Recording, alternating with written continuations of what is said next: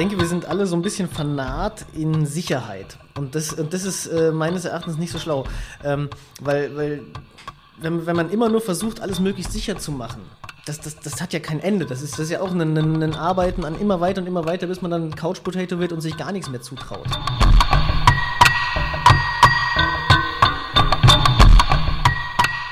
Willkommen bei Reich durch Radeln, dem Podcast der velophilen Erfolgsgeschichten.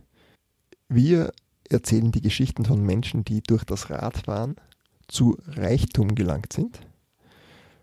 Wobei Reichtum nicht nur Geld bedeutet oder Gold. Gold zum Beispiel in einem kleinen Bauernhof in Osttirol ist damit nicht gemeint, sondern könnte aber auch gemeint sein, Klaus, oder? Da könnte man mit dem Fahrrad äh, Goldbahn nach, nach Osttirol bringen. Wäre auch eine schöne Reise. Mit dem Lastenrad. Mhm.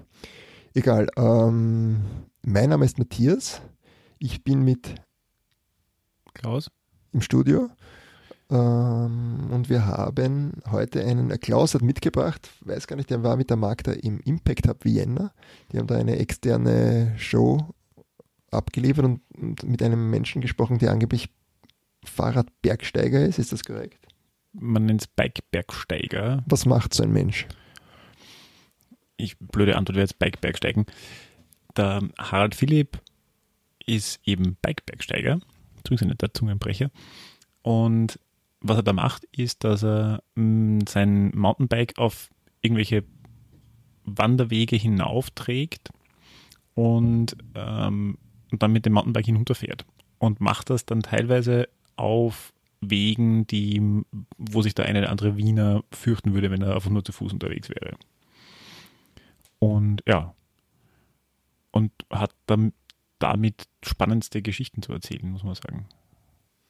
Hm, warum fahrt er nicht mit dem Mountainbike rauf und mit dem Mountainbike wieder runter? Die Frage habe ich auch gestellt, für was das Fahrrad da eigentlich überhaupt gut ist, weil auf geht es langsamer und oben auch nicht viel schneller. Und er hat das dann eigentlich relativ gut entkräften können, muss ich sagen. Also es geht darum, dass er rauf geht, weil man mit dem Radl dort nicht drauf fahren kann, oder wie ist das? Genau, weil rauf wird eigentlich nicht funktionieren. Geht nur runter zu fahren. Das ist irgendwie ein bisschen ein komischer. Satz, aber ja. Vielleicht macht es mehr Sinn, wenn wir uns einfach das direkt anhören. Let's do it. Passt. Aber wie geht es denn zu einem Extrembergsteiger in, im Großstadtdschungel? Ich habe Orientierungsprobleme, ehrlich gesagt. Also ich habe jetzt gerade das Auto in der Tiefgarage da hinten ums Eck reingefahren und dann sind wir rausgegangen und ich habe wirklich erstmal das Google Maps aufmachen müssen, um zu checken, wo ich bin. Und das passiert mir am Berg eigentlich nicht. Woran liegt das, glaubst du? Ähm, wenig Übersicht und so in diesen äh, in den Stadtschluchten ist tatsächlich jetzt nicht so das übliche ähm, Gelände, wo ich mich bewege. Mhm. Fährst du nicht auch Fahrrad in der Stadt? Also jetzt gerade nicht, aber ähm, ja, grundsätzlich immer mit Fahrrad in der Stadt. Also das ist halt auch was mit dem Auto durch die Stadt fahren, finde ich auch, ist äh, ein großes Ärgernis meistens. Mhm. Ist ganz mhm. gut, dass wir jetzt einen Kaffee haben, jetzt bin ich wieder entschleunigt. aber, aber, zur Orientierung, wie geht es dir in flachen Städten? Weil ich glaube zum Beispiel, du, bist, du wohnst in Innsbruck. Mhm. Da sieht man ja, glaube ich, von überall aus große Orientierungspunkte. Das, diesen Luxus hat man jetzt in Wien, glaube ich, nicht. Nein. Es gibt viele große Orientierungspunkte, aber die sind sehr nah. Ja. Also in Innsbruck geht es mir auf jeden Fall gut, aber weil, weil Innsbruck halt tatsächlich gerade die Berge so direkt vor der Haustür hat und man auch ganz schnell eigentlich so rausfliegen kann aus dem Städtischen. Ja. Mhm. Das, was, mach, wie oft machst du das? Rausfliegen? Immer. Na, also ich erinnere mich jetzt, das, das letzte Jahr ähm, hat eben die Katha, meine Freundin, auf einer Berghütte gearbeitet, oben auf der Pfeishütte direkt hinter der Nordkette. Und da bin ich wirklich eigentlich jeden Abend dann nachher mit der Nordkettenbahn hochgefahren, noch zwei Stunden weiter das Rad getragen und dann habe ich eigentlich auf der Pfeishütte mehr oder weniger gewohnt. Also das waren, glaube ich, gute 30 Nächte, die ich da verbracht habe. Wir müssen, wir müssen das dazu sagen, die, äh, heute sitzt auch die Katharina äh, bei uns im Studio oder nebenan. Das ist die Freundin vom, vom, vom Philipp, äh, Harald, Harald Entschuldigung. Ja, ich höre auf alles. Also ich habe sogar noch einen dritten Vornamen, wenn du willst. Nein, bitte Für die nicht. völlige Verwirrung. Aber doch interessieren wird es uns schon. Nils ist eigentlich mein erster Name. Das ist so süß. Süß, gell? Ja. Phil, aber Philipp ist der Nachname. Okay, ja, ja, ja klar. Entschuldigung. Genau, die Katharina sitzt hier bei uns. Nur zur Erklärung. Ähm, und wo waren wir jetzt? Berghütte. Genau, das, das äh, bringt mich eigentlich schon zu einer anderen Frage. Ähm, du hast gesagt, du fährst mit der Bahn rauf mhm. und trägst das Rad dann zur Hütte. Ja. Was ist und, und, und warum macht man das? Weil es äh, nicht zum Hochradeln geht. Na, ich fahre ja unglaublich gerne äh, steile Wanderwege runter. Also das ist ja, das ist ja genau mein Ding. Und ähm, da ist für mich eigentlich das Hochkommen gar nicht so sehr das Hindernis. Also äh, da, da, nehme ich alles in Kauf, was da irgendwie ist. Also manchmal ist es hochfahrbar mit dem Radl, manchmal ist ein Lift da. Aber manchmal muss man halt auch eben mehrere Stunden das Rad tragen und ähm, das Finde ich aber gar nicht so schlimm. Das heißt aber, es geht gar nicht so sehr um das Rauffahren, also das, es geht eigentlich hauptsächlich ums Runterfahren, oder? Ist das, kann man das so sagen? Mm, also das Runterfahren ist schon das, was mich am Radfahren an sich am meisten reizt, aber ähm, berghoch gehört natürlich schon auch dazu und äh, ich mag das manchmal tatsächlich auch ganz gerne in dieses in diese Wanderersphäre hineinzugehen. Also normalerweise sagt man ja immer der Wanderer und der Mountainbiker, die sind so unterschiedliche Menschen und da gibt es einen Konflikt. Und den empfinde ich eigentlich gar nicht so, weil ich meistens berghoch selber Wanderer bin. Also mhm. dieses langsame Gehende, das hat ja auch was für sich. Das, das ist ja auch was echt Schönes und du hast auch viel mehr Zeit, dich umzuschauen, als wenn du jetzt berghoch radelst. Musst nicht die Balance halten gleichzeitig. Also berghoch ist immer da wirklich ganz oft als Wanderer mit Übergepäck unterwegs. Ja, wie viel wiegt denn das Rad? Hm, zwölfeinhalb Kilo etwa. Ja. Mhm. Ähm, weil du gesagt hast, diesen Konflikt mit den, äh, mit den Wanderern. Ich vermute, du triffst die Wanderer mit dem Fahrrad am Rücken dort, wo ich sage jetzt mal niemand einen Mountainbiker erwarten würde. Ich glaube, du bist vermutlich mhm. der Einzige, der mit einem Rad vorbeikommt. Ist der Konflikt nicht eher, dass er mit einem Nutzungsdruck kommt, wenn viele Leute mit dem Rad dort unterwegs sind, wo viele Wanderer sein wollen und da ist wenig Platz? Genau, also ich denke auch die, die Problematik dieses Konflikts, die ist tatsächlich äh, meistens habe ich immer das Gefühl, wenn ich auf so einem hohen Berg bin und die, die letzten 200, 300 Höhenmeter, da, da hat man eigentlich am häufigsten Probleme, weil da sind mehr, mehr Wanderer, mehr Fußgänger, mehr Gassigänger, insgesamt mehr Menschen und da hat man Probleme. Im Hochgebirge ist das eigentlich selten ein Thema, weil da ist, da, da wie du schon gesagt hast, da sind eigentlich alle Leute eher überrascht, so, oh, da treffen wir jetzt einen Mountainbiker, da haben wir gar nicht mit gerechnet und das, das gibt eigentlich immer witzige Gespräche. Ja. Aber die Wege sind ja schon teilweise sehr, sehr schmal, die du da lang fährst. Und, und wenn da wer entgegenkommt, ja, dann, wie hält man, dann hält man an und äh, unterhält sich gerade der Runde. Ja. Und also es ist ja, äh, ich meine, wenn, wenn man jetzt wirklich sagen würde, okay, ich muss jeden Meter fahren und darf auf keinen Fall anhalten, dann gäbe es sicherlich mehr Konflikte, aber das hast du ja am Berg nicht. Also das ist ja, da kann man ja ganz gemütlich miteinander einen kurzen Smalltalk halten und danach fahre ich weiter und er geht weiter. Mhm. Passiert es ja auch manchmal, dass du noch andere Bike-Bergsteiger. Mhm. Habe ich es jetzt richtig gesagt? Ja. Bike, nicht Berg, Bike-Bergsteiger. Oder ist man, bist du da meistens der Einzige? Na, also da gibt es in Innsbruck gibt's da eine, eine richtige äh, Szene eigentlich von, von recht verrückten Leuten zum Teil und äh, da ist das auch gar nicht mehr so unüblich. Also da gibt es ein paar Berge, wo, äh, wo man uns schon ganz gut äh, kennt und auch erwartet, dass da Radlfahrer am Weg sind. Mhm. Was steht auf deiner Visitenkarte? Also hast du da einen Jobtitel drauf? nee, den habe ich weggelassen, aber ich glaube, wenn du mich nach meinem Job fragst, würde ich mich als Geschichtenerzähler bezeichnen. Also ich bin, äh, ich mache Vorträge hauptsächlich und äh, Videos und schreibe auch manchmal äh, Bücher und, und äh, Zeitungsartikel. Und das ist eigentlich das, was ich als meinen Job verstehe. Dinge, die ich erlebt habe, so zu formulieren, dass die irgendwie, dass sich andere Leute auch drin sehen können, dass es eine spannende Geschichte ist. Und diese Geschichten erzähle ich anhand meines Mountainbikens und Radfahrens. Mhm. Was, was uns überrascht hat, du lebst ja von dem, von dem, also von dem Ganzen irgendwie, ähm, dass du nicht von Red Bull gesponsert bist. ja, äh, also ich meine, ich finde das, find das ganz gut, was, was Red Bull eigentlich gemacht hat und wie sehr die auch den äh, verschiedene extreme Facetten von, von Sportarten irgendwie äh, eine Basis gegeben haben. Aber ich selber bin jetzt gar nicht so sehr in diesem höher, schneller, weiter. Verorte ich mich gar nicht so sehr drin. Also ich, ich denke, dass, dass da ein Red Bull-Athlet deutlich eher dafür unterstützt wird, dass er irgendwelche Grenzen sprengt und irgendwas ganz Verrücktes macht. Und das ist eigentlich nicht mein Thema. Also ich will eigentlich mit meinem, mit meinem Sport immer noch nah genug dran sein am Normalmensch, dass der das auch irgendwie nachvollziehen kann. Und auch wenn ich jetzt selber mir ein neues Abenteuer plane, dann ist für mich auch gar nicht wichtig, ist das jetzt irgendwie was, was noch niemand gemacht hat oder sprenge ich damit irgendwie irgendeine Grenze, sondern das ergibt sich meistens aus anderen Richtungen heraus. Und wenn dann mal dabei eine Grenze verschoben wird, dann ist das eher ein Nebeneffekt. Mhm. Also wie erlebst du das bei, bei anderen Athleten oder wie vielleicht hast du das selbst mal erlebt? Wird man da so getrieben von so von, von so Geschichten, so Sponsorengeschichten und ich glaube, also ich denke nicht, dass Red Bull irgendwie ihre Athleten unter Druck setzt. Aber, aber natürlich äh, definiert sich das Marketing dieses Unternehmens schon an diesem Grenzen verschieben und Limits pushen. Und klar denke ich mir, wenn du da als Athlet irgendwo mit da drin bist, dann wirst du da auch deine, deine, deine Sportarten, deine Facetten irgendwo mit ähm, in die Richtung drehen. Mhm. Da bin ich eigentlich ganz froh, dass ich da von so einer neoliberalen Philosophie ein wenig frei sein kann. Aber du hast sicher auch selber dann, also setzt man sich dann selber auch Ziele und, und, und pusht sich irgendwo in irgendwelche Richtung? Wie ja, auf, auf, auf jeden Fall. Also das ist sicherlich auch was, was bei mir noch, gerade als ich, also vor zehn Jahren, ähm, war mir das unglaublich wichtig, irgendwo Radfahren zu gehen, wo noch niemand vorher war. Also das, das ist auch was, wo, wo, ich, wo ich merke, dass im Alter äh, sich da durchaus was verändert. Und jetzt mit Mitte 30 ähm, finde ich eigentlich äh, ist viel spannender, irgendwo andere Formen von Kreativität da ausleben zu können und, und Geschichten zu finden und zu entdecken, die, die nicht unbedingt um das Thema geht. Darfst du direkt fragen, womit verdienst du eigentlich dein Geld? Also wo, wo kommt das herein? Hast du Sponsoren oder sind das die Vorträge? Oder? Also es ähm, drittelt sich eigentlich ganz gut inzwischen äh, durch öffentliche Vorträge, Vorträge für Unternehmen und Sponsoren. Das sind eigentlich so die Standbeine, die ich mhm. da gerade habe.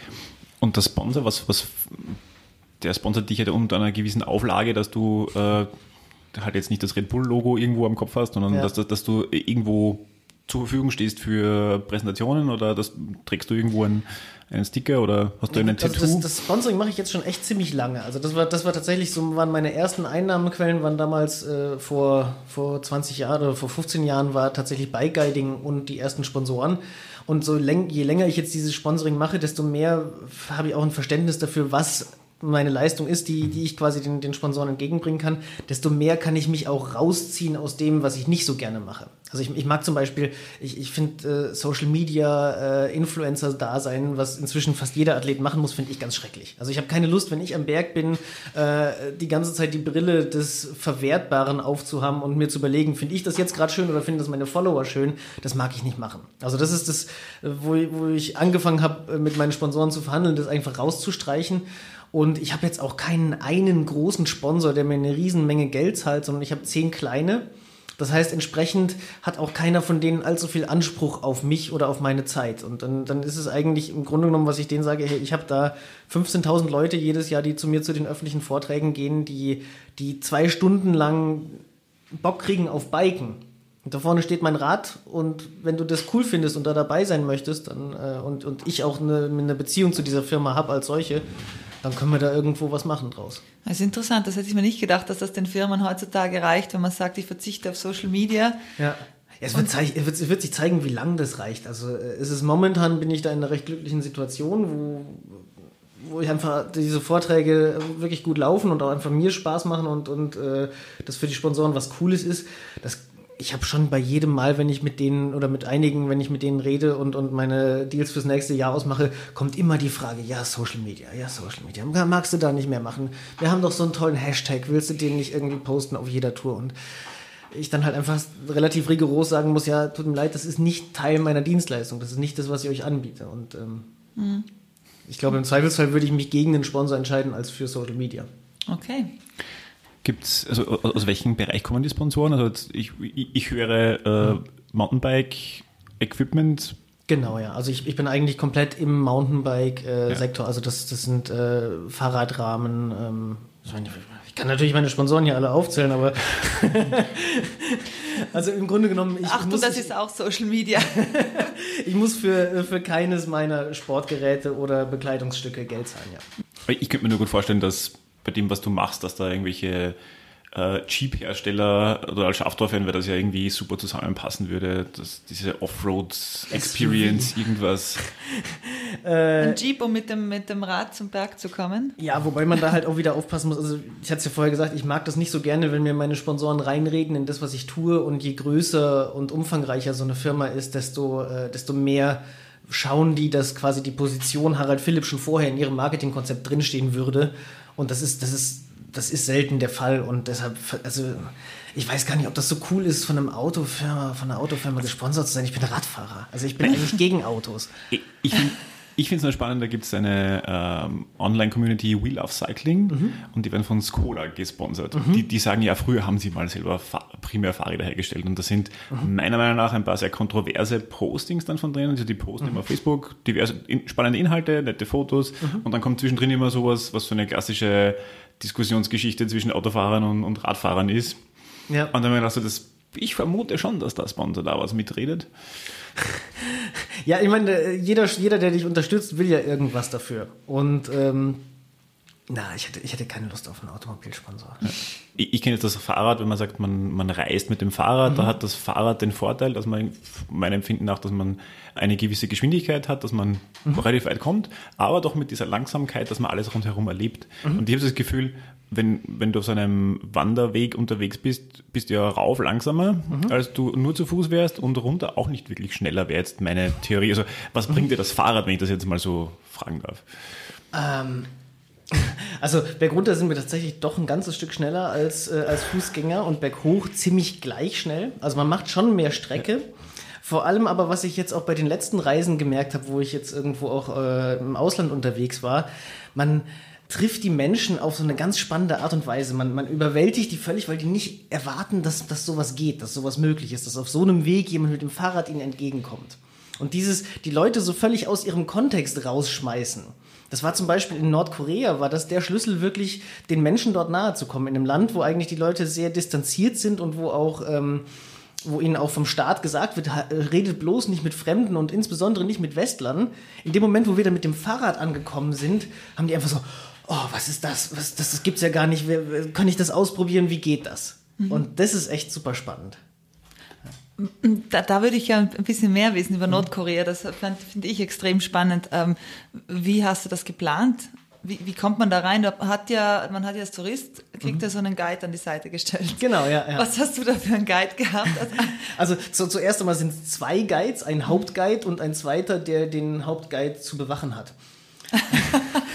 ähm, und ich meine, man, man, muss das so sehen, ähm, die die empfinden, also die, die Vorstellung, die wir von Nordkorea haben, dass das eigentlich äh, ein, ein ganz schreckliches Land ist mit ganz schrecklichen Regeln und sowas, das haben die vice versa für die westliche Welt. Also für die ist der Kapitalismus das Schlimme und, und wir sind Leute, die zwar glauben, sie seien frei, aber auch dominiert werden von irgendwelchen großen Konzernen und Macht. Also da ist erstmal so, so ein ganz großer ideologischer Konflikt der da, der da zueinander steht. Spürt man den von Anfang an oder, oder wird das eh vermieden über so? Ja, man spürt das von Anfang an, weil die halt auch äh, gerade diese Guides, die, die sind ja wirklich gewohnt mit, äh, also für die ist das wirklich schwierig, die, die sind gewohnt, ähm, alle Regeln zu befolgen, die sind Teil des Staates, Teil des Regimes, sehen sich da als wichtiger Teil davon und jeder Tourist ist für die ein potenzieller äh, jemand, der irgendwie versucht, diese Regeln zu missachten, der irgendwie versucht, das Land schlecht darzustellen. Mhm. Also man hat am Anfang wirklich diesen so, so das Gefühl, okay, da, da, da treffen jetzt gerade zwei Welten aufeinander.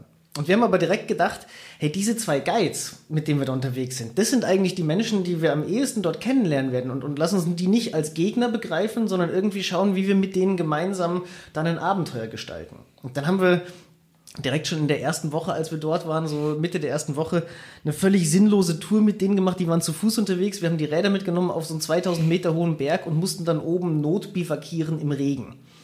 Und das, die, wir haben noch nie draußen übernachtet, also noch nie ein einziges Mal überhaupt.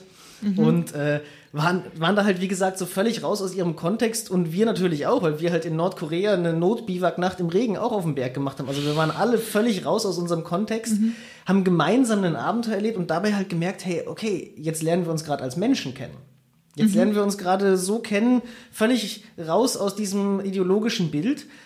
Und das war unglaublich wertvoll zu mhm. merken, wie Menschen in einem menschenfeindlichen System trotzdem einfach Menschen sein können. Ja, und das, die, er hat aber die Extremsituation gebraucht, dass das gebrochen wurde, das Eis. Genau, genau, mhm. total. Also das, da haben wir auch sicherlich einen ganz großen Vorteil gehabt gegenüber allen anderen Touristen, die Nordkorea bereisen, weil die normalerweise in diese geführte Situation hineinkommen und dann wird ihnen alles gezeigt, was toll ist von dem Land und die kommen nie in die Möglichkeit, irgendwo ähm, was Ungeplantes zu tun. Mhm. Und weil, weil das, was wir, was wir machen, so außergewöhnlich war, war es halt auch alles nicht verboten. Mhm. Aber wie haben die da mit euch mithalten können? Ähm, da wir, da das eine völlig sinnlose Tour war, wo wir kaum was fahren konnten, ging das ganz gut. Also wir waren da eigentlich ziemlich alle zu Fuß unterwegs. Wir sind da zehn Stunden lang auf den Mount Myeonyang hinaufgetragen und hatten dann auch so einen witzigen lokalen Guide, so einen 60-Jährigen, der uns die ganze Zeit gesagt hat, ja, ja, er, er war da schon, er war da schon hunderte Male oben und wenn wir dann oben sind, dann sei berg runter, alles fahrbar. Und das hat aber auch nicht gestimmt. Also runtertragen müssen. Ja, runter also auch wieder tragen müssen, ja. Nordkorea ex extremere Berge als äh, Tirol. ähm, zumindest äh, sind die Trails alle offiziell zum Biken erlaubt gewesen in Nordkorea. Aber wie, du, wie planst du normalerweise, beziehungsweise wie hast du das dann in Nordkorea gemacht? Also in Nordkorea hatten wir tatsächlich eine, eine, unterstützende Agentur sogar, weil das gar nicht so leicht ist, in dieses Land hineinzukommen. Also da, äh, das muss offiziell angefragt werden und sowas. Und da hatten wir eine englische Agentur, die dort bereits mit Wanderern oft unterwegs waren. Und das hat natürlich sehr geholfen, dass wir da überhaupt erstmal abklopfen haben können, hey, äh, wir bringen unsere Räder mit, geht das eigentlich? Ist das überhaupt möglich? Und dann haben die halt immer gesagt, ja, hat noch keiner gemacht, aber deshalb gibt es auch keine Regel, dass das verboten sei. das war da auch kein Problem dann. Na, das war, also das war tatsächlich, das war wirklich überraschend. Also auch am Mount Pektu, an, an dem heiligen Berg äh, der Nordkoreaner, äh, wo, also das ist, das ist wirklich so ein Nationalheiligtum. Wenn der, wenn der Kim Jong-un irgendwas Wichtiges zu entscheiden hat, dann geht er auf den Mount Pektu und wird dann da gefilmt und so. Und selbst dort konnten wir nachher wirklich richtig geil Radfahren. Das, das, das sah wahnsinnig toll aus dort, wie so Island-mäßig von der Landschaft. Und mhm. ähm, da durften wir sogar hinter den Absperrungen Radfahren gehen. Und äh, das, das war höchst beeindruckend. Warum ging das dann plötzlich? Ähm, weil wir die so überfahren haben, die Leute damit. Und natürlich, weil wir dann inzwischen mit unseren Guides, mit unseren beiden Bewachern ähm, ein ziemlich gutes Verhältnis hatten die sind ja uns jeden Meter, den wir gefahren haben, sind wir uns mit den Handys hinterhergelaufen, haben das alles gefilmt und fanden das ganz faszinierend und haben das dann nachher jedem Wachposten diese Videos gezeigt und gesagt, guck, was die alles Verrücktes machen und äh, Aber aus privatem Interesse, nicht aus, aus beruflichem aus Interesse. Aus privatem Interesse, ja, ja. Also, also, das, das war ja wirklich das Tolle, wie sehr wir die Menschen dort als Menschen kennengelernt haben, außerhalb mhm. dieses politischen Kontextes. Mhm, ja. Mhm. Wie, wie ist die Fahrradnutzung in Nordkorea generell? Ist das was, was man verwendet? Ja, ständig. Also das ist ja. die, die, das Hauptverkehrsmittel der Nordkoreaner. Also ein Großteil des Landes ist natürlich äh, verglichen mit westlichen Standards sehr arm und äh, die bewegen sich fast ausschließlich mit dem Fahrrad dort. Ja. Ein Auto kann sich keiner leisten. Es gibt Busse ist, und, ja. äh, und schon auch und ein gehen, Straßennetz zu Fuß mhm. gehen, aber hauptsächlich tatsächlich, also das Fahrrad ist das Hauptfortbewegungsmittel dort. Ja. Mhm. Aber es ist vermutlich auch noch ein Thema, dass du alles an Ersatzteilen mit haben musst, weil ich vermute, Te die Technik, mit der du unterwegs bist, wird jetzt dort nicht unbedingt, sagen wir mal, verbreitet sein. Also Mountainbike-Szene haben wir keine kennengelernt. Und ich weiß auch nicht, ob in Pyongyang ein Bikeshop die passenden Teile gehabt hätte. Ich schätze, das fällt auch unter das Embargo. ähm, du hast gesagt, die, die Guides haben euch begleitet. Mhm. Äh, ihr habt Video gemacht und Fotos wahrscheinlich während dem Ganzen? Fotos tatsächlich. Also wir waren nicht offiziell als Journalisten akkreditiert, ja. weil dann wird man halt nochmal ein Stück weiter äh, genau beobachtet. Ähm, also wir haben auch deshalb nur Fotos gemacht, weil Filmen äh, ist deutlich aufwendiger. Also da, äh, da muss man auch immer gucken, dass man dann genügend Zeit hat zum Produzieren. Und wir waren öfters in Situationen, wo sich halt ganz spontan was sehr Authentisches ergeben hat und da ist halt mit dem Foto bist einfach schneller dabei dann. Und also zum Beispiel bei dem Mount äh, Myeonyang, da wo, wo ich gerade gesagt habe, wo, wo wir da im Regen bivakiert haben, die letzten 200 Höhenmeter waren tatsächlich fahrbar dieses Berges. Und dann haben uns unsere beiden Bewacher auch gesagt, ja, ja, kommt Fahrt voraus, wir treffen uns dann unten wieder. Und dann sind wir vorausgefahren, waren eh ganz überrascht, dass die uns eigentlich haben alleine radeln lassen und haben dann unter so einer, äh, unter einer Brücke in diesem Regenwetter ein Karaoke-Fest getroffen, wo, wo lauter Einheimische gerade spontane Karaoke-Party gemacht haben. Mhm. Und wir sind halt einfach mit dazu und äh, dann haben die uns auch eingeladen auf ein Bier und gefragt, ob wir Karaoke können, was natürlich nicht ging.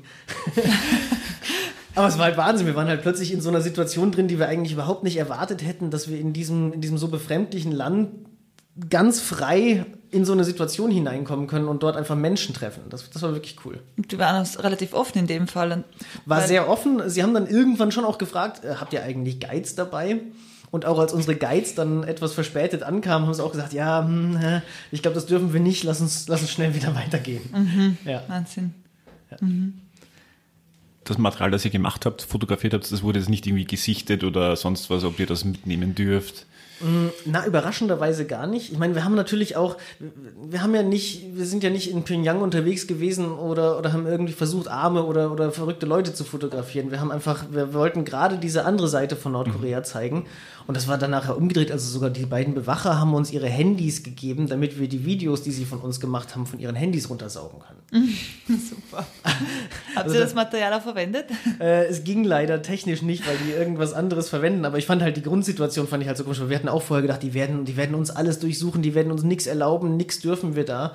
Und das hat sich nachher doch als sehr anders herausgestellt. Mhm. Also ich glaube, wenn man da, wenn man da bereit ist, seine eigene Voreingenommenheit so ein bisschen ähm, zu hinterfragen. Also mhm. einfach zu sagen, hey, ich versuche jetzt einfach das so zu nehmen, wie es ist und auch nicht in diesem Land mich feindlich gegenüber den Einheimischen zu verhalten. Weil, weil das ist es ja oftmals, wenn man irgendwo als, wenn man da hineinreist nach Nordkorea und dort das Böse suchen will, wird man das da auch finden. Mhm. Aber wenn man da hineinreist und sagt, ich will einfach wirken lassen und gucken, was, was da passiert und ähm, dem gegenüber dem Neuen so ganz offen ist, dann kann man das auch so wahrnehmen. Mhm. Ja. Du sagst immer wir, ähm, wie viel wart ihr denn? Also das Nordkorea-Projekt, das ging vor allem vom Fotografen Dan Milner aus. Mhm. Der hat das eigentlich auch organisiert.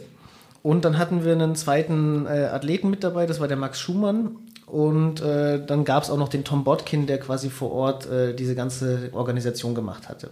Also war zu viert. Genau, wir waren zu viert. Mhm. Zu viert plus dann Pak und Om, die beiden Guides. Mhm. Und dann jeweils auch noch vor Ort ein lokaler Guide. Da war Mhm. Also da war ein wahnsinniger Typ, der Kim Il-guk, ein 60-jähriger Bergmensch.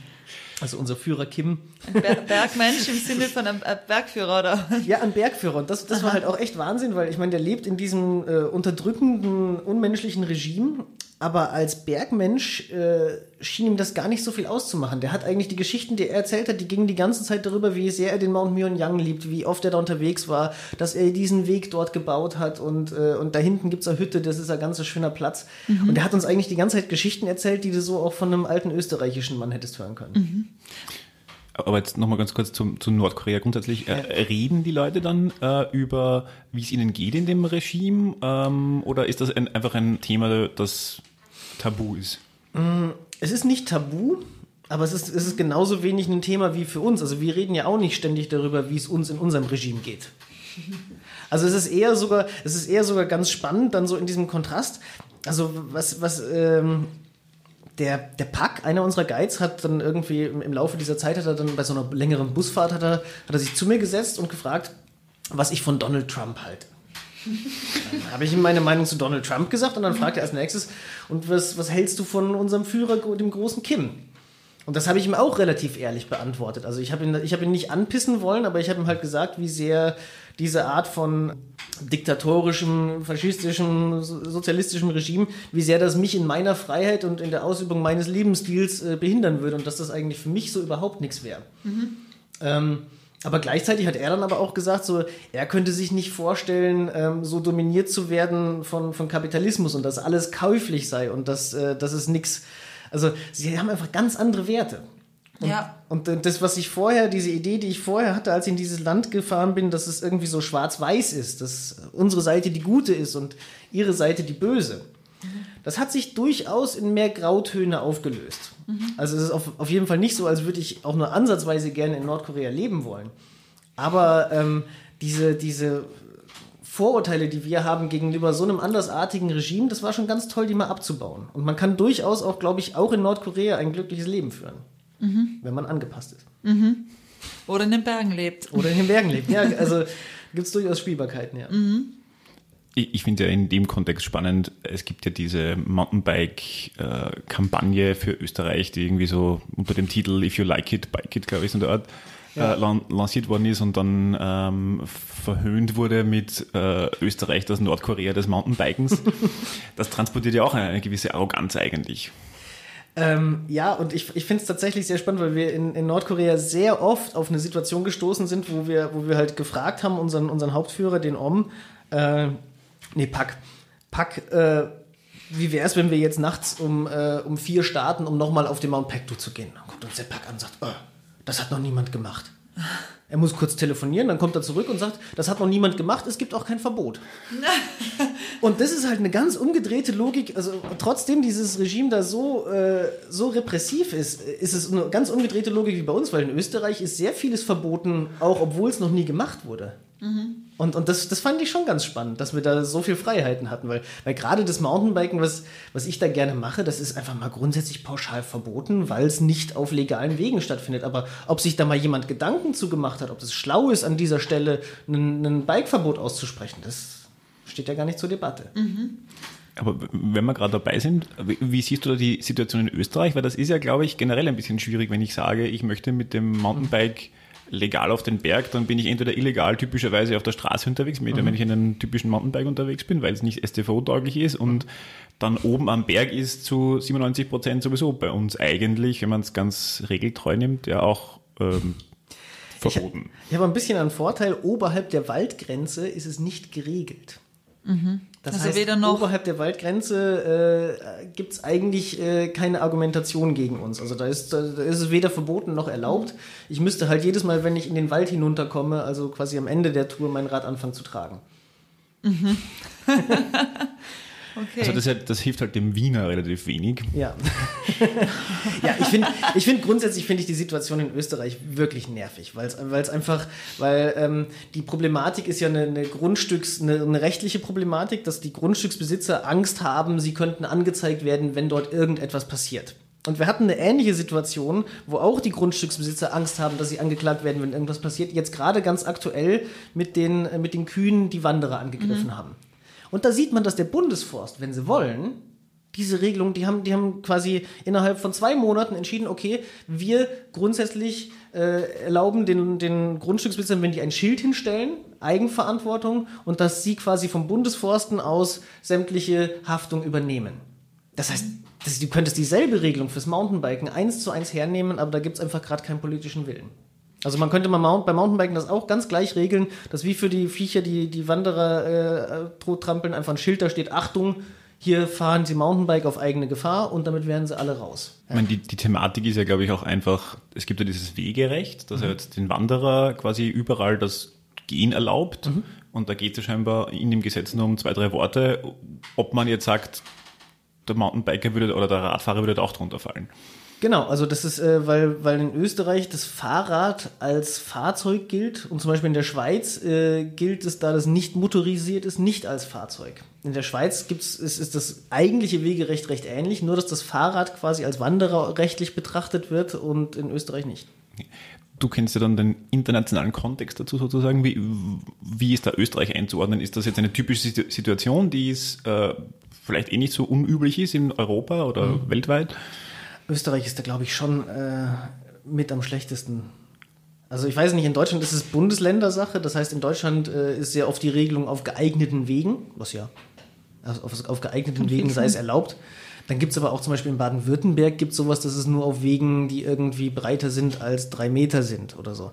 Was ein völliger Schmarrn ist. Also warum, warum, im Gegen, warum sollte man auf einem drei Meter weiten, äh, breiten Weg weniger Konflikte haben als auf dem schmalen? Das ist irgendjemand, der noch nie Radfahren war, der sich überlegt hat, dann könnte man aneinander vorbeifahren. Aber das macht den Begegnungsverkehr ja nicht angenehmer. Im Gegenteil, wenn du, wenn du wandern gehst und jemand rauscht mit, mit 40 Sachen an dir vorbei, das ist höchst unangenehm. Wenn der mhm. Weg so schmal ist, dass derjenige mit dem Fahrrad absteigen müsste, dann hat man plötzlich Zeit für einen Smalltalk und kann sich, kann feststellen, hey, heute ist doch ein schöner Tag für uns beide im Wald. Mhm. Mir ist ähm, ähm, du hast ja irgendwo geschrieben, dass die Brenta-Gruppe dein äh, Lieblingsgebiet ist. Ach, Wie ja. ist es da in Italien? Gibt es da einfach keine Regeln oder werden, muss man sich einfach nicht beachten? Also grundsätzlich ist der, der typische Italiener auch jemand, der, der sich sehr schnell begeistern kann für etwas, was er noch nicht kennt. Das heißt, selbst wenn man zum Beispiel im Trentino, wo es auch sehr reglementiert ist, selbst wenn man dort im Hochgebirge unterwegs ist, wird man die ganze Zeit Bravo, Bravo, Forza, Forza hören und äh, mhm. dann ähm, entsteht daraus eigentlich kein Konflikt. Also oftmals, auch in Österreich wäre, glaube ich, ein Großteil der Konflikte dadurch alleine schon äh, ja quasi nicht vorhanden, wenn die Situation nicht so wäre, dass da irgendwo Verbotsschilder stehen. Also wenn den Wanderer an einem Verbotsschild vorbeikommt und dann ein Mountainbiker begegnet, dann hat er natürlich, sagt er ja, was machst denn du hier? Wenn das Verbotsschild nicht da gestanden wäre, wäre schon das Problem wahrscheinlich gar nicht aufgetaucht. Das in, in, Ita- in Trentino oder in, in Italien ist es so, dass da Grundsätzlich äh, ist das entspannt. Da. Also es, die Realität ist entspannter. Wie es rechtlich ist, ist teilweise für uns als Fremde gar nicht so leicht zu durch, durchsteigen, weil einfach die italienische Bürokratie da so schrecklich ist. Also da, ähm, ich, ich glaube nicht, dass es da auch zu Anzeigen oder sowas kommen würde, was in Österreich ja durchaus passiert. Ich habe mir jetzt viel angeschaut, was du so machst. Ähm, ich, mich hat das sehr an das äh, Free Solo Klettern, also das Klettern ohne Seil erinnert. Kannst du mit dem Vergleich was anfangen? Ich glaube, Frisolo-Klettern ist deutlich krasser. Oh, Wenn ich mir das anschaue, also an diese Wege, wo es dann links einfach ähm, ein paar hundert Meter runter geht. Ja, aber, aber beim Frisolo-Klettern zum Beispiel unterwegs? hast du ja auch keinerlei Möglichkeit äh, abzubrechen. Also wenn du, wenn du in eine Wand einsteigst, dann, dann musst du die durchsteigen, jeden Meter davon, um oben wieder rauszukommen. Äh, mit dem Mountainbike kann ich ja durchaus auch entscheiden, hey, diese eine Sektion jetzt hier in diesem Trail, die ist mir zu schwierig und steige kurz diese Sektion ab, trage mein Rad fünf Meter und steige dann wieder auf. Also das heißt, ich kann, ich kann, äh, das macht einen Riesenunterschied. Also ich muss nicht jeden Meter dieses Weges nachher gefahren sein. Ähm, und dadurch äh, finde ich das bei weitem nicht so krass. Wie, wie geht es dir generell so mit dem, mit dem Thema Risiko? Ähm, ist das was, was bei deiner Planung eine große Rolle spielt und du sagst, ähm, das möchte ich machen, das ist mir zu riskant, gibt es da ein In or Out, das, das, das geht noch, das geht nicht mehr? Ich finde, das Risiko hat natürlich einen gewissen Reiz. Also äh, ich, ich, ich, mag, ich mag schon gerne irgendwo hineinstarten, wo ich vorher nicht genau weiß, was so kommt. Also das so, so ein bisschen das Un, dem Unbekannten einen Platz lassen, finde ich ganz wichtig. Und auch das gibt ja gerade die Möglichkeit, so dran zu wachsen. Also wenn man, wenn man sich einem Risiko stellt und, und, und wahrnimmt, oh, okay, das ist jetzt wirklich grenzwertig für mich, aber dann so, ich sag mal, das braucht so eine Mischung aus Frechheit und Demut. Du musst ein bisschen frech sein, um zu sagen, vielleicht geht's, aber im richtigen Moment dann aber auch zu wissen, so, okay, das ist jetzt vielleicht eine Nummer zu krass. Und in diesem, in diesem Spiel, in diesem Hin- und Herpendeln zwischen Frechheit und Demut, wenn du das irgendwie erfolgreich schaffst, dann wächst du ja daran, dann wirst du besser, dann, dann hast du das Gefühl, boah, ich habe jetzt gerade was bewältigt und äh, kann mir beim nächsten Mal vielleicht ein bisschen mehr zutrauen. Aber eben, das ist das Ding. Man, Ja. Mhm. das nächste Mal, ist, man, man schafft was und dann denkt sich, okay, jetzt geht's noch einen Schritt weiter, noch einen Schritt weiter, noch einen Schritt weiter. Wo gibt es da eine Grenze? Ja, sicher gibt es verschiedene Grenzen. Ich, ich, ich denke, äh, auch alleine schon dieses, äh, dieses, was ich vorher gesagt habe, so, so, so das auch spüren, wenn man für einen Moment zu weit geht, ähm, das hat ja ganz viel mit innerer Achtsamkeit zu tun. Also das, heißt, wenn ich da unterwegs bin auf dem Fahrrad, dann, dann sehe ich, fokussiere ich einerseits den Trail und bin in, in, meinem, in meinem Radfahren drin mit 80 Prozent dessen, was ich irgendwie an Wahrnehmung habe und die anderen 20 Prozent nehmen mich selber wahr und wie ich mich damit fühle und ob das irgendwie gut ist oder nicht gut ist und ob da vielleicht ein nicht ganz gutes Gefühl drin ist. Und das heißt, ich schule damit eigentlich vor allem meine Achtsamkeit. Ich, ich versuche eigentlich nicht in so eine Spirale des immer krassers hineinzugehen, sondern immer deutlicher in mich hineinzuspüren, ist das eigentlich gut, was ich da mache. Und man kann ja auch sich in ganz verschiedene Richtungen entwickeln. Es muss ja nicht immer noch gefährlicher und noch verrückter werden. Also ich weiß zum Beispiel ganz genau, dass ich diesen Klettersteig da in der Brenta, das habe ich gemacht, das war cool, dass ich das gemacht habe, da bin ich auch dran gewachsen, aber das war für mich jetzt definitiv ein Punkt, wo ich sage, noch gefährlicher will ich gar nicht Radfahren gehen. Was war, wie, was war daran so gefährlich an dem Klettersteig? Ja gut, das ist eine senkrechte Wand, in der halt diese ganz komische, also der, der, der Weg ist eigentlich was Verrücktes. Das war zu Anfangszeiten des Alpinismus, damals wussten man noch nicht so genau, wo legt man was für Arten von Wegen an und da ist halt dieser Boketteweg angelegt worden, das eigentlich ein Wanderweg ist in einem Gelände, wo du sonst nur als, als richtig krasser Alpinist hineinkommst. Also das heißt, in dieser senkrechten Wand befindet sich ein radfahrbarer Weg. An der Wand entlang, nehme ich an. Genau, also auf der einen Seite musst du immer schauen, dass du mit, mit dem Lenker nicht an der Wand oder am, am Seil hängen bleibst und auf der anderen Seite schaust unter dem Lenker 700 Höhenmeter in die Tiefe. Also das war die, das war das, das ist deine Grenze. Also das war cool, Eine dass, Grenze. Das war cool, dass ich das gemacht habe und, und äh, in der Situation, in der ich damals war, würde ich es auch wieder tun, aber ich werde es jetzt nicht nochmal wiederholen. Kann sein, dass es in der Inszenierung, in der, in der Art, wie es gefilmt wird, dann teilweise auch irgendwie gefährlicher ausschaut, als es ist. Na, im Gegenteil. Also im Video schaut alles immer flach und einfach aus. Das ist, das ist ja das Allerfrustrierendste dran, wenn, wenn man irgendwie Filme oder Fotos macht. Du machst da was und, und teilweise wirklich die, die Dinger, die am allerschlimmsten sind, schaust du dir nachher auf Film und denkst, na, das gibt's ja nicht, das schaut ja total easy aus. Also man kann schon meistens bei allen Videos, also ich habe noch nie ein Video von mir gemacht, wo ich das Gefühl hatte, das schaut jetzt krasser aus, als es eigentlich war.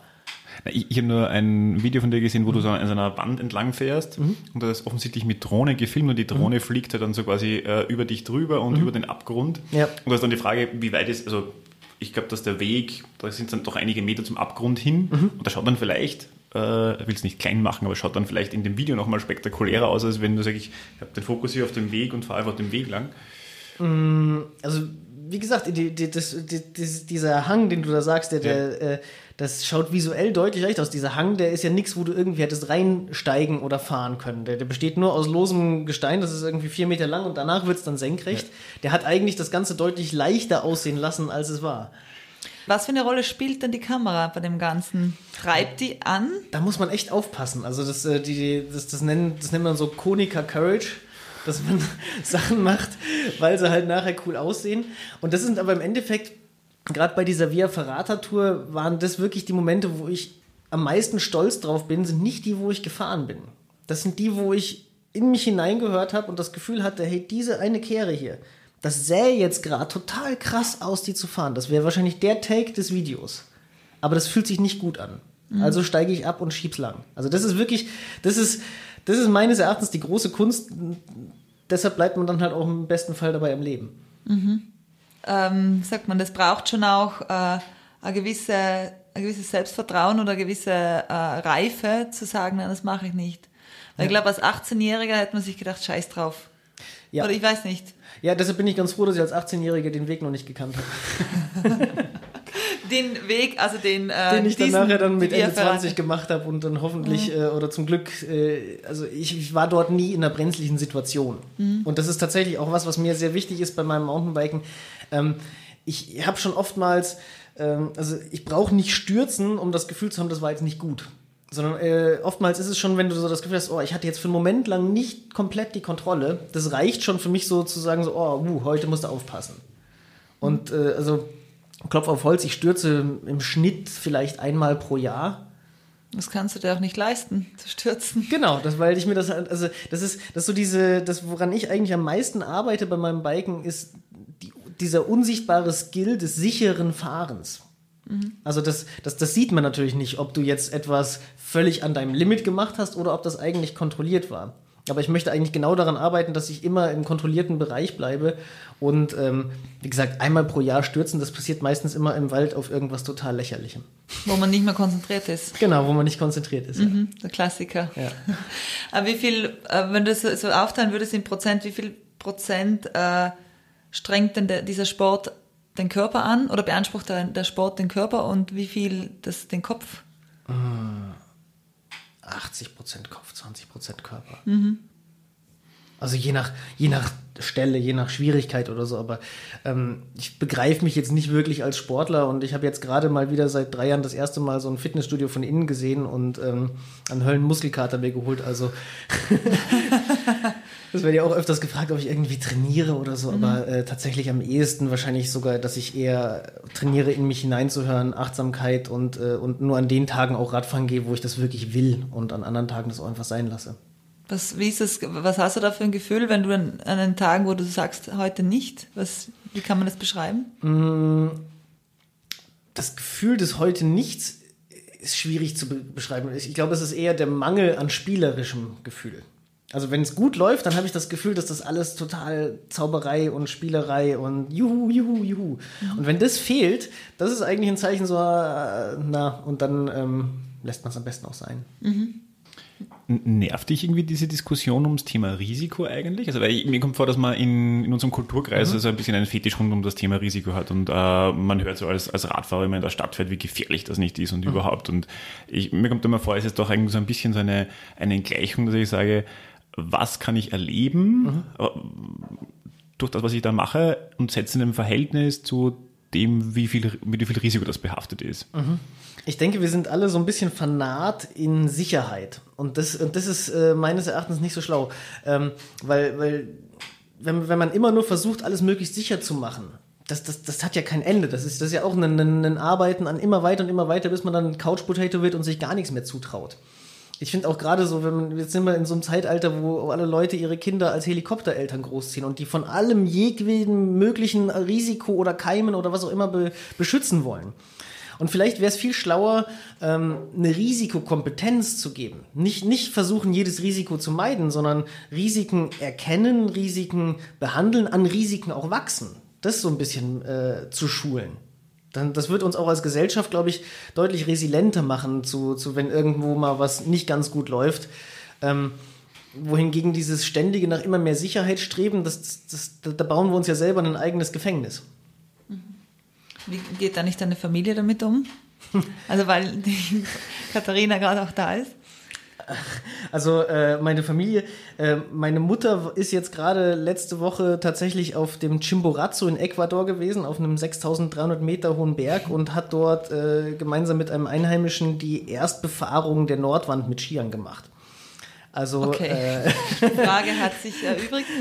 von seitens der Mama kriege ich eher gesagt, oh, das hätte ich mir aber krasser vorgestellt. Wie ist das bei dir, Schatter? Die meisten Sorgen mache ich mir eigentlich immer, ähm, gerade wenn Harald in Russland oder in, ähm, im Himalaya unterwegs ist, um Inlandsflüge oder Busfahrten. Ähm, weniger ähm, die, die sportlichen Aktivitäten am Berg. Okay. Komm, aber kommst du auch mit? So, bist du auch sehr sportlich und kannst das irgendwie nachvollziehen oder hast du damit, weil ich kann mir vorstellen, dass es schon eine Rolle spielt, ob man selbst auch in diese Richtung was macht oder ob man, wie der Harald sagt, ein Couch-Potato ist? Ich selber mache auch Sport und bin gerne am Berg und von dem her ist natürlich immer so, dass jeder für sich weiß, ähm, auf seinem Level, was kann ich und was kann ich auch nicht und ähm, natürlich gerne mal versucht, neue Dinge zu lernen. Ähm, ja, und das glaube ich eher ein Ort ist für mich, wo man, wo man wachsen kann, als ein Ort, wo ich Angst habe um irgendwas. Mhm. Also bist aber zu Fuß unterwegs am Berg? Äh, eigentlich ähm, am liebsten entweder mit Ski oder auch mit dem Bike, ja. Dein, dein Papa ist ja auch beim Bergsteigen, glaube ich, verunglückt, mhm. oder? Stimmt das? Genau, ja. Spielt das eine Rolle oder hat das immer so eine Rolle gespielt, so in deinem Tun? Ähm, ich glaube nicht, dass das, äh, also das, ich meine, das ist ja tatsächlich was, was äh, passiert ist, da war ich elf Jahre alt und meine, meine Mutter hat das eigentlich ganz gut mit meiner Schwester und mir, äh, muss ich sagen, verarbeitet. So. Also wir, wir hatten wir hatten das niemals auf das Alpinistische oder auf das Bergsteigen irgendwie bezogen. Und wir waren immer trotzdem in den Bergen unterwegs. Ich finde, es ist unglaublich lehrreich, das mal so zu wissen, dass es einfach immer dazu führen kann zum Tod. Das Bergsteigen insbesondere, aber das Leben auch im Allgemeinen. Und die, ich meine, die Sache, die meinem Vater da passiert ist, das war ja, das war ja nichts Extremes. Also der, der, ist ja bei weitem nicht so extrem unterwegs gewesen wie meine Mutter oder ich jetzt heute. Das war, war im Himalaya unterwegs. Das war zwar im Himalaya, aber das war eine geführte Tour vom deutschen Summit Club. Mhm. Die Annapurna-Runde sind die damals gegangen und haben so zwei kleinere Gipfel dann nebenbei bestiegen. Der Pisang Peak, wo das äh, Unglück nachher passiert ist, das ist wirklich so in Himalaya-Verhältnissen ein totaler Touristenhügel. Und ähm, dort hat sich einfach eine Lawine gelöst im Gipfelbereich und mein Vater und alle, die komplette Truppe, also elf Bergsteiger, in den Abgrund gespült. Mhm. Und das hätte genauso gut hier passieren können. Das hätte genauso gut äh, an einem kleinen Hügel oder es hätte auch genauso gut ein Straßenunfall sein können. Und mhm. das fand ich, das ist eigentlich eine ganz große Leistung von meiner Mutter, dass sie das uns als Kindern immer so vermittelt hat, dass das Bergsteigen, das ist die große Leidenschaft meines Vaters, meiner Mutter und auch von uns Kindern, dass das nichts ist, was irgendwie böse und gemein ist, ähm, sondern dass das genauso ein Raum für Leben ist und auch für Sterben wie, wie alles eigentlich. Mhm. Ja. Es ist interessant, dass die ganze Familie so berg äh, begeistert ist. Ihr kommt ja aus Nordrhein-Westfalen. Ja, leider. ist die Familie noch immer da, also die Mama und, und die Schwester, oder? Äh, nein, meine Mutter lebt in Saalfelden am Steinernen Meer. Mhm. Die hat inzwischen sogar auch im Salzburger Land eine gewisse Berühmtheit erreicht, weil die, äh, die arbeitet nicht mehr, die ist die jeden Tag wirklich im Winter auf Skitouren unterwegs und es gibt dort so ein Salzburger Lawinen-Ski-Portal, wo quasi Lawinengefahr angezeigt wird und Leute ihre Touren einstellen können. Und die Uta da definitiv die meisten Touren jedes Jahr reinstellt und alle Leute immer denken, wie kann das sein, dass die Frau die ganze Zeit den Powder hat? Okay, und damit verdient sie ihr Geld jetzt? Äh, die muss kein Geld mehr verdienen zurzeit. Okay. Also, äh, sie ist im Ruhestand. Okay. okay. aber Ruhestand kann man so als solches eigentlich nicht bezeichnen, mhm. aber ähm, mhm. sie arbeitet zumindest nicht mehr äh, für Erwerbstätigkeiten. Mhm. Und ähm, Genau, aber wie kommt, ja, wie kommt, eben, du, du bist in, in Siegen, glaube ich, oder? In, genau. in Nordrhein-Westfalen aufgewachsen. Wie kommt man dort zu, zu so einer Ja, wie, so ein Hobby. Wieso, wieso sind wir in, in dort geboren worden? Das weiß ich bis heute nicht. Also ähm, es, äh, ich hab, bin aufgewachsen eigentlich in Bayerisch Zell, das ist südlich von München. Auf Wendt drücken da drüben. Und äh, dort bin ich in den Kindergarten gegangen damals und da waren die Berge natürlich deutlich, äh, deutlich näher und deutlich alltäglicher auch. Und dann sind wir eigentlich erst zurückgezogen nach Siegen, als ich in die Schule gekommen bin. Und das war auch, glaube ich, die schwierigste Zeit in meinem Leben, da die Schulzeit in Nordrhein-Westfalen verbringen zu müssen, obwohl eigentlich alles in den, in den Süden, in die Berge zieht. Okay. Ja. Vielleicht zu der Entwicklung hin dazu, dass man sagt, du machst das professionell. Wa- War das immer ein Ziel von dir oder wie, wie hat sich das dorthin entwickelt? Also ich sag mal, ich bin nicht deshalb Mountainbiker geworden, weil ich das so gut kann, sondern weil ich nichts anderes kann. Also das war wirklich in der Schulzeit war das für mich was, äh, habe ich echt extreme Probleme gehabt. Also da, äh, ich kann mit Zahlen sehr schwierig, also ich habe vielleicht so eine Zahlenlegasthenie und auch grundsätzlich dieses ähm, in der Schule sitzen und äh, irgendwelche nicht gewollten Autoritäten sagen mir, was ich zu tun habe und was nicht, das hat, das hat wirklich für mich zu Problemen geführt. Und da war eigentlich dann irgendwann mit 14 war dann so der Punkt, wo ich die ersten Bike-Videos gesehen habe und gesagt habe, scheiß drauf, das, das ist der Job, den ich machen will. Ich will Profi-Biker werden. Und da, ne, da haben natürlich alle gesagt, ja, du spinnst und äh, hast auch nicht genug Talent und äh, vergisst es. Und ich habe einfach irgendwie das, das durchgezogen. Und äh, das war, glaube ich, echt wichtig, dass ich diesen Fanatismus schon als, als Jugendlicher so hatte und, und das einfach die ersten, also seit dem, von 14 bis 24 habe ich wirklich nichts anderes als Mountainbiken im Kopf gehabt. Keine Frauen, keine Party, keine Autos, nix. Und dann kamen die Frauen dazu. Na, aber, aber das, das war, glaube ich, einfach so, äh, diese Vision so für mich äh, zu haben und da einfach ähm, dran zu bleiben und auch hinweg zu, zu gehen über fehlendes Talent oder, oder ich meine, ich habe nie, ich habe nie irgendeinen Rennen oder Wettbewerb irgendwo erfolgreich äh, bewältigt. So, das, das, war, das war immer nicht mein Ding. Und das war aber eigentlich der übliche Weg, wie man als Mountainbike-Profi nachher herangeht. Und ich habe dann sehr lange gebraucht, so meinen eigenen Weg zu finden, um eben da über das Storytelling und über, über das äh, Erzählen und Beschreiben meiner Erlebnisse und auch außergewöhnliche Wege zu gehen und zu fahren. Darüber eigentlich meinen Weg zu finden. Hast du da ähm, an konkreten Orten oder an konkreten Kursen, Weiterbildungen äh, für dich was dazugelernt, damit du das, was du jetzt heute machst, auch alles tun kannst? Also das Thema Storytelling, was du gerade sagst, das ist ja nicht nur einfach mit dem Rad nicht umfallen, unter Anführungszeichen, in extremen Gelände, sondern das ist ja sich überlegen, was könnte für den Zuseher interessant sein, wie erzähle ich das, mit wem muss ich das zusammen machen, ich muss es vermutlich auch finanzieren, ich muss mir irgendjemand aufstellen, der das vermarktet. Wo, wo hast du das ganze Wissen her? Das kam zum Glück mit der Zeit nach und nach. Also ähm, tatsächlich Ausbildung, das, das, das habe ich mir schon relativ früh gedacht, schon so in der, in der Schulzeit, dass das eigentlich nicht mein Weg sein wird, da über eine klassische Ausbildung herzugehen. Und mein Job ist ja jetzt auch keiner, den man mit irgendeinem Ausbildungstitel nachher erreicht, sondern das ist, das ist ja irgendwo in sich gewachsen durch Umgehen meiner Unfähigkeiten und herausfinden, wie ich irgendwie dann doch äh, einen Weg finden kann. Und einfach viele viel Glück, die richtigen Menschen zur richtigen Zeit zu treffen, das war da, glaube ich, ganz entscheidend. Also ähm, das, das liegt alles gar nicht so sehr komplett in meiner Hand. Ja. Und dann, ja, also, was, was war da eigentlich entscheidend? Ich glaube, wichtig war am Anfang, ich habe mal so äh, als freier äh, Texter dann bei so Mountainbike-Magazinen gearbeitet und da dann halt das erste Mal wirklich so angefangen, was zu veröffentlichen und dann auch zu verstehen, wie funktionieren die Medien, zumindest in diesem Special Interest-Bereich.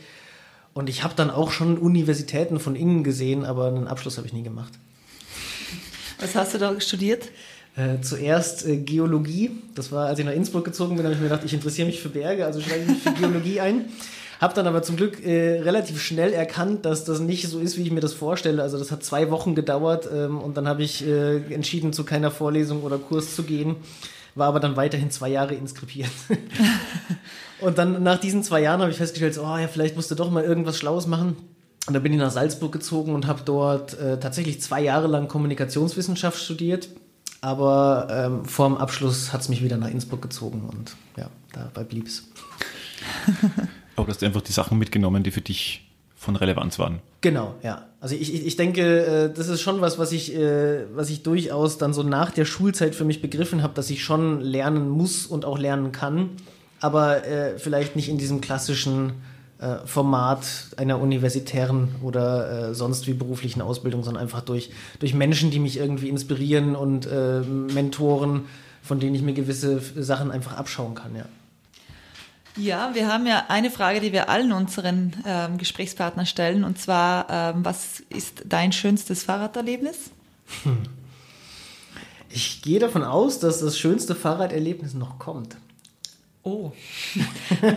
Deshalb fahre ich weiter. Wenn ich das bereits erlebt hätte, dann wäre das ja echt schon traurig. äh, ich bin jetzt eh gerade dabei, jetzt äh, bekomme ich äh, hoffentlich nächste Woche mein E-Bike und das ist für mich genau der Moment, auf den ich lange gewartet habe. Jetzt kann ich endlich mein Auto verkaufen. Und ich will eigentlich tatsächlich auch ohne Fahrzeug, also ohne Auto leben. Und gerade mit dem E-Bike komme ich dann halt auch zu den Touren hin, weil das wieder für mich nochmal eine neue Facette ins Mountainbiken reinbringt. Damit kann ich viel mehr Distanz zurücklegen. Also das mhm. heißt, ich kann auf Shuttle verzichten und will tatsächlich versuchen, durch das E-Bike eigentlich mein Auto zu ersetzen. Das ist ja generell auch noch so ein Thema, mhm. Äh, das haben wir auch im Vorgespräch kurz mal angesprochen, dass es äh, ja ökologisch, wenn man so sagen wollen, äh, auch so ein bisschen fragwürdig ist, teilweise mhm. Mountainbiking, da gibt es ja die Ausprägungen bis hin zum, was ich mal gehört habe, äh, Heli-Mountainbiking, wo du dich irgendwie mit dem Hubschrauber am Berg absetzt, wo man denke so, bin mir nicht ganz sicher, ob das die Art von Naturerlebnis ist, die sich mancher wünscht, aber äh, siehst du diesen, diesen, diesen Widerspruch da? Äh, ja, auf, auf, da gibt es einen massiven Widerspruch. Also auch das, was ich jetzt die letzten Jahre gemacht habe, ähm, da habe ich tatsächlich ein sehr schlechtes Gewissen über meinen ökologischen Fußabdruck von den Fernreisen, die ich zuletzt gemacht habe. Also ich war, ich war äh, zweimal im Himalaya, ich war in Nordkorea, ich war in Sibirien unterwegs. Das sind alles unglaubliche Flugmeilen, die ich da, die ich da hingehauen habe. Für tolle Erlebnisse, aber auch für einen riesen CO2-Abdruck. Und das ist, das ist schon was, was ich dann so für mich aus diesen Trips mitnehme. So, äh, wie steht das in einer, in einer, zueinander im Verhältnis und was bedeutet das für mich in Zukunft? Und äh, ich habe ganz klar für mich jetzt definiert, Fernreise war es jetzt mal. Also das Mountainbiken wird nicht unbedingt besser, wenn man das am anderen Ende des Planeten tut. ja. Mhm. Äh, das heißt, du wirst jetzt in Zukunft mit dem mit dem E-Bike auf den Berg fahren? Unter anderem, ja. Also ich habe voll Aber ist es dann so ein E-Bike, das äh, von, vom Gewicht her eh, also nicht so viel mehr schwerer ist, weil da wird es ja auch wieder Stellen geben, nur einen Klettersteig machst mit dem, E-Bike, mit dem Rad, dann musst du das da wahrscheinlich auch mal tragen. Also ich, ich werde mit dem E-Bike sicherlich andere Sachen machen, als ich die aktuell mit meinem Biorad mache. Und die Sachen, die ich mit meinem Biorad mache, die werde ich auch weiterhin mit dem Biorad machen. Also das, das ist ja was, das habe ich jetzt seit 20 Jahren, äh, habe ich da meine eigenen, eigenen Wege mitgefunden und, und meinen Stil, wie, wie ich damit umgehe. Ähm, ich finde eher eigentlich ganz spannend, das E-Bike für ganz neue Ideen zu verwenden. Also äh, da mal... Ähm, tatsächlich mehr in dieses Fortbewegungsmittel hineinzugehen, aber auch durchaus mal kritisch mit dem ganzen Thema Strom umzugehen. Also was ich jetzt unbedingt mal machen möchte im, im nächsten Jahr, ich möchte von Innsbruck ans Meer fahren nach Nizza. Also einmal meinen ersten Alpencross mit einem E-Bike. Mhm. Ähm, und will da aber gar kein Geld mitnehmen und gucken, wie ich da an Strom komme. Das heißt, diese Ressource Strom, da auch mal selber für mich einen Blick drauf werfen, wo kommt das eigentlich her?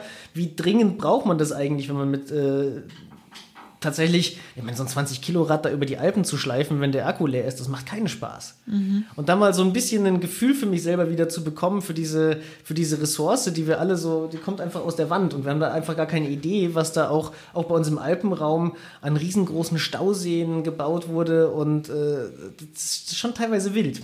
Und ich möchte meine Route eigentlich auch genau anhand dieser Orte lang planen und dann gucken, wo ich unterwegs Strom bekommen kann. Aber was, was für einen Anspruch hast du dann beim Strom? Also fragst du da einfach jemanden, ob du dein Rad an, an schließen kannst? Oder geht es jetzt mehr darum, woher, ob das jetzt ein wasserproduzierter Strom ist oder. Sowohl als auch. Was hat das für einen Wert, will ich einfach für mich herausfinden. Also das, das heißt, die, die, die Route plane ich anhand dieser, dieser, also zum Beispiel in Davos gibt es den größten Solarpark der Alpen. Dann gibt es irgendwo ein Stück weiter in der Schweiz äh, die höchste Staumauer, wo wirklich, dann gibt es Richtung Frankreich runter Täler, wo alte Dörfer überflutet mhm. wurden, um halt eben diese Strom äh, produzierenden Stauseen oder das ist ja eigentlich nur ein Speichermedium für Atomstrom aus Frankreich. aber halt das zumindest so ein bisschen ein Gefühl für zu entwickeln und dann aber auch gleichzeitig, ich werde ja dann dadurch, dass ich kein Geld dabei habe, nicht einfach irgendwo Strom kaufen können. Ich werde ja nicht irgendwo in ein Restaurant einkehren und sagen, hier, ich esse bei euch was, kann ich meinen Akku anstecken. Hätte ich mir gerade gedacht. Ja, nee, ich, nee, ich, ich werde halt irgendwo, ich werde halt drum betteln müssen. Ich werde halt wahrscheinlich bei irgendwelchen Privatleuten hingehen und sagen, hey, ich, kann ich irgendwie bei euch meine Akkus laden? Was ist euch das wert, dass ich hier zwei Stunden meine Akkus lade? Kann ich euch einen Rasen mähen? Soll ich euch das Geschirr waschen oder sowas? Ah, okay, ja. Mhm. Und ich, ich denke, das, könnte, das ist halt wieder eine, eine ganz andere Art von Abenteuer als das, was ich bisher gemacht habe. Aber ich bin sehr froh, dass das E-Bike da nochmal so eine neue Möglichkeit reinbringt. Mhm. Nutzt du Couchsurfing in dem Bereich? Das werde ich sehen. also das ist jetzt nicht so, als hätte ich so ein Projekt schon mal gemacht. Das ist ja. für mich wirklich was, was ich jetzt für nächstes Jahr plane und äh, Mal schauen, Couchsurfing könnte eine Möglichkeit sein. Ich werde wahrscheinlich halt relativ viel irgendwo im, im, am Berg irgendwo campieren, bivakieren, irgendwo unterm Tarp mich hinlegen. Ja. Also relativ viel Gepäck dabei dann auch. Äh, ich will es so gering wie möglich halten. Also es wird wahrscheinlich irgendwie ein, ein Handy zum Filmen sein und ein, ein Rucksack und ein paar Bikebags, ein Schlafsack. Ja. Ich finde es ich find's immer so ein bisschen zweischneidig, weil man, glaube ich, auch dann Leute Ja. das E-Bike nutzen, die auch das, wie du es nennst, Bio-Bike ähm, nutzen könnten. Man wird dann vielleicht ein bisschen faul, unterstelle ich jetzt mal. Ich weiß nicht, ich Weiß ich gar nicht. Ich habe ich hab sogar die Theorie, dass, dass ich deutlich fitter werde durch das E-Bike als bisher, weil, äh, weil, weil ich damit auf Shuttle und derartige Sachen verzichte und vielleicht auch viel eher mal aus der Haustür raus äh, zu irgendeiner Tour fahre. Für mich ist das E-Bike weder was, was ich als rein gut noch als rein schlecht bezeichnen würde. Es ist wie immer die Frage, wie du es nutzt. Also ein Problem der ganzen E-Bike-Geschichte ist ganz klar, dass Leute hinaufkommen auf den Berg, die da eigentlich sonst nicht hingehören, nicht wissen, wie sie wieder runterkommen können. Das, das sieht man ja auch. Das sind ja auch Themen, die der Alpenfeind, der Deutsche, da anspricht. Ähm, aber andererseits äh, ist es immer die Frage der Nutzung. Also ich sehe für mich einen, einen positiven Nutzen drin, aber es wird auch mein komplettes Radfahren nicht alles auf E-Bike stattfinden. Das wird sehr äh, von dem Projekt oder von der Tour, die ich vorhabe, abhängen und ähm, ein bisschen spielerisch betrachten. Ja. Und für mich wird das E-Bike das Auto ersetzen und dann ist es, glaube ich, was Gutes. das ehrlich. Ich, mir kommt nur hier davor, dass hier unter das E-Bike das normale Fahrrad ersetzt. Das, das, dann ist es. Und dann, äh, ja, wobei natürlich, äh, man muss auch so sehen, wenn du, wenn du jetzt mit einer sehr unrunden, un, unhomogenen Gruppe unterwegs bist, da, da schafft das E-Bike ja auch ganz viele Möglichkeiten. Also äh, so, so eine, so eine Bio-Bike-Gruppe, da muss man erstmal wirklich gucken, wie kriegt man da eine kompetente Gruppe beisammen. Gerade wenn du ein, zwei Erfahrenere dabei hast, das kann so eine Gruppe brutal auseinanderreißen. Und dann finde ich, ist so ein E-Bike wieder eine Möglichkeit, das Ganze zu, so gemeinschaftlich zu machen. Ja. Und wir haben jetzt auch äh, relativ oft habe ich jetzt Touren gemacht mit E-Bikern und Mountainbikern zusammen. Und das ist alles nicht so schlimm, wie man meint. Also wir sind keine Feinde auf dem Berg. Ich habe nur gemeint, weil manche Leute fühlen sich beleidigt, wenn man sie fragt, ob, ob sie ein E-Bike haben oder das. Ja. Ich glaube, das wird sich alles ein bisschen auflösen. Also die, diese Diskussion ist jetzt gerade ganz groß und äh, ich glaube, in, in, ein paar Jahren ist uns das alles wieder ziemlich wurscht und dann wird es Leute geben, die, äh, die gerne ein Biobike fahren, Leute, die gerne ein E-Bike fahren. Und das, also das ist wie, wie, halt bei allem was Neues, als Skifahren neu war oder Snowboarden neu war, also gerade als Snowboarden neu war, da waren das auch immer die Bösen auf der Piste. Das ist auch eine Diskussion, die sich jetzt irgendwie erübrigt hat. Und äh, so wird das mit dem E-Bike, glaube ich, auch laufen. Okay. Und, und wir haben noch die andere Frage. Oder unser Podcast heißt Reich durch Radeln. Und wir stellen immer die Frage, inwiefern hat dich Radfahren reich gemacht? Also äh, definitiv reich an Erlebnissen. Das ist, das ist sicherlich was, was ihr wahrscheinlich auch oft als, als Antwort bekommt. Ich glaube, wenn man ähm, finanziell reich werden will, ist äh, Radfahren wahrscheinlich nicht der direkteste Weg dahin. Aber gerade dieser Reichtum an Erlebnissen, Reichtum an, an Kontakten, an Menschen, die man trifft, an, an, an äh, Menschen, mit denen man gemeinsam in der Natur unterwegs ist, das Radfahren hat ganz klar meinen Lebensweg bestimmt. Also es war für mich nie ein Sportgerät, nie ein Gerät vom A nach B zu kommen, sondern ich habe direkt gewusst vom ersten Rad weg, dieses, dieses Ding wird irgendwo ähm, eine Auswirkung auf meinen Lebensweg haben. Und das hat mich auf eine gewisse Art und Weise reich gemacht. Wunderbar. Ich glaube, Das ist ein guter Abschluss. danke fürs Gespräch. Ja, danke. Danke euch. Danke fürs. Auch dir, Katharina. Das war die neue Folge von Reich durch Radeln. Schön, dass ihr dabei wart. Folgt uns auf der Podcast-Plattform eures Vertrauens oder direkt auf www.reichdurchradeln.at. Hier findet ihr auch alle Infos zu den einzelnen Episoden samt ergänzender Links. Einmal im Monat sind wir auch mit unserer Sendung im freien Radio Salzkammergut zu hören. Wir produzieren unseren Podcast in Kooperation mit dem österreichischen Fahrradmagazin Drahtesel. Der Radsong, den ihr im Intro hört, stammt von MC Broco. Wir freuen uns über euer Feedback. Gibt es Gäste, die euch besonders interessieren, bestimmte Themen? Seid ihr vielleicht selbst durch Radfahren zu Reichtum gelangt und wollt mit uns darüber sprechen? Schickt uns ein E-Mail an reichdurchradeln.posteo.de. Danke, Servus Baba und bis zum nächsten Mal.